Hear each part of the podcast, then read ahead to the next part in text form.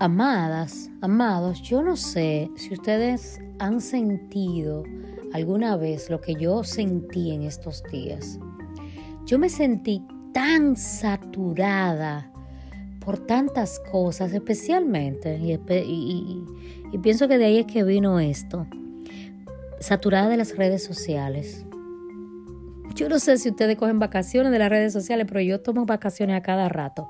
Pero esto surgió a raíz de mucha información que recibí eh, de cosas que pasaban en mi país, de cosas que pasaban en el hermano país de Puerto Rico, eh, de la guerra, de las decisiones del presidente del país donde vivo, de tantas cosas. Fue como, wow, fueron como 48 horas de mucha convulsión, de mucha información y me sentí muy, muy saturada muy saturada. Entonces, y miren, se lo estoy diciendo y también me siento como que recreé esa, esa sensación. Entonces, decidí buscar una solución a eso, buscarle una solución. Y fui a mis redes a ver a quién yo estaba siguiendo. Y me di cuenta que sin querer queriendo, estuve siguiendo a personas que no son de mi interés y que no me aportan absolutamente nada en mi vida. Nada. Suena cruel. Sí, todos tenemos algo que aportar, todos somos seres humanos, todos somos seres, somos uno y somos hermanos. Mm, chévere, muy bien. Pero no todos tienen los intereses que tú tienes. No todos tienen los intereses que yo tengo. Entonces yo empecé a dejar de seguir a esas personas. Les voy a contar. Dejé de seguir a los fitness que no son médicos, deportistas o que no son o que su oficio no es eh, terapia física o terapia eh, que tenga que ver con, mi, con mis padecimientos. Dejé de seguirlos porque sus consejos de fitness venían de su ego, la mayoría, mostrar su cuerpo, que chévere, te lo aplaudo, felicidades, pero no me hacían sentido porque ninguno de ellos les estaba hablando a una mujer con fibromialgia, con artritis, con con lesiones en la columna, lesiones en un hombro, lesiones en un pie. Entonces yo decía, pero ¿para qué sigo esta persona si lo que esta persona está aconsejando yo no lo puedo hacer? Y además, además, a veces me sentía culpable porque no tenía la energía de seguir algunos consejos y también porque mi cuerpo no podía someterse a esas rutinas y entonces me sentía mal, me sentía culpable, me sentía ineficiente. Dejé de seguirlos. He empezado a dejar de seguir a los motivadores y coaches. Ay, amado, me va, a mí me va a matar la comunidad. La comunidad de coaching y de motivadores debe odiarme. Pero sí, sí, amados, dejé de seguir a muchísima gente que, que son dramáticas, histriónicas, eh, que su, que su lenguaje es trillado, que lo que hacen es que copian frases motivacionales de otros y, y, ya de ahí ya son motivadores, son coaches. No, no, no, dejé de seguir a esa gente. Me he quedado con personas que yo respeto mucho, que son gente muchísimo más eficientes que yo en la motivación, en el coaching, y, gente muy preparada a las cuales, insisto, le tengo mucho respeto. Entonces, con esa gente me quedé. He dejado de seguir gente que da noticias amarillistas y que hace cualquier cosa por ganar un like. Aunque sea gente conocida por mí, aunque sea gente conocida, aunque sea gente de mi entorno, la he dejado de seguir. Amarillistas que lo que me hacían era me ponían nerviosa. Eh, no, no, no, dejé de seguir esa gente. He dejado de seguir páginas de entretenimiento o de cultura pop, porque en la realidad yo no, tengo ningún interés en la cultura pop. yo, amados, he de confesar que me sentí vieja.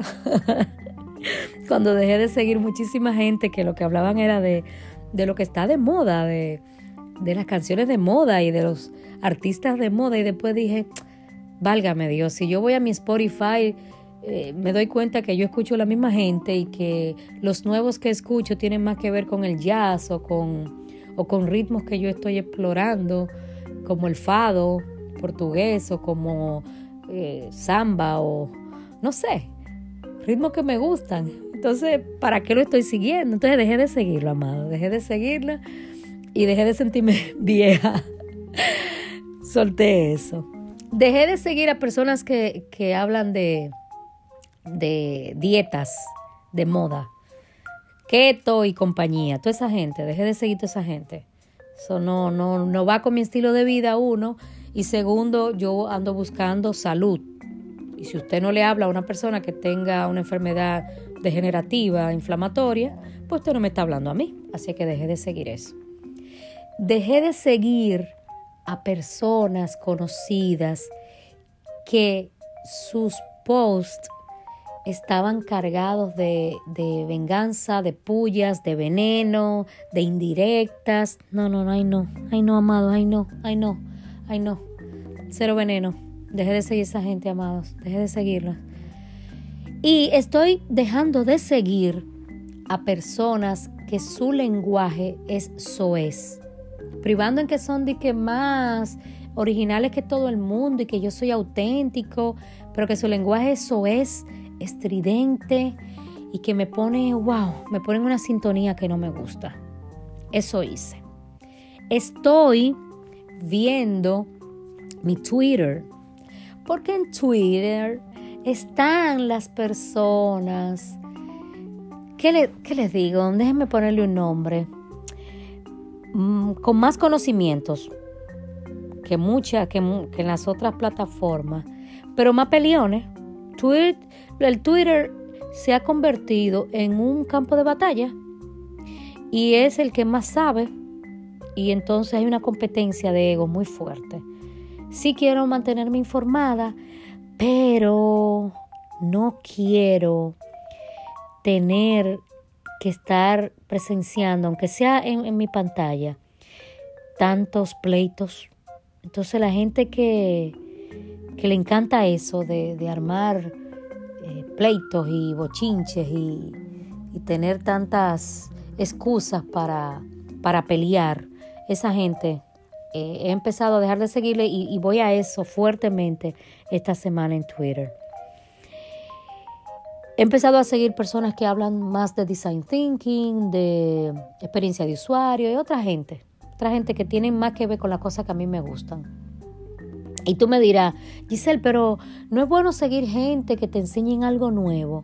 Sí, amada, amado, es chulo eso, pero ¿sabes qué? Hay un momento en que uno te debe dar el permiso de, de sentarse con los conocimientos que tiene eh, y buscarle el sentido a tanta información. Y nosotros estamos súper, mega eh, influenciados por tanta gente que no nos aporta. Y sin darnos cuenta nos vamos convirtiendo en esas personas. Y nos vamos quejando y vamos... Y no es que no estemos al tanto de lo que está pasando en nuestros países ni en el mundo pero vamos a tener necesariamente que elegir nuestras batallas. Y las redes sociales necesitan que nosotros le pasemos un filtro. Y el filtro tiene que ser, ¿esto se parece a mí? ¿Esto me aporta? ¿O esto no me aporta nada en mi vida? Y si no me aporta, ¿para qué lo quiero ver?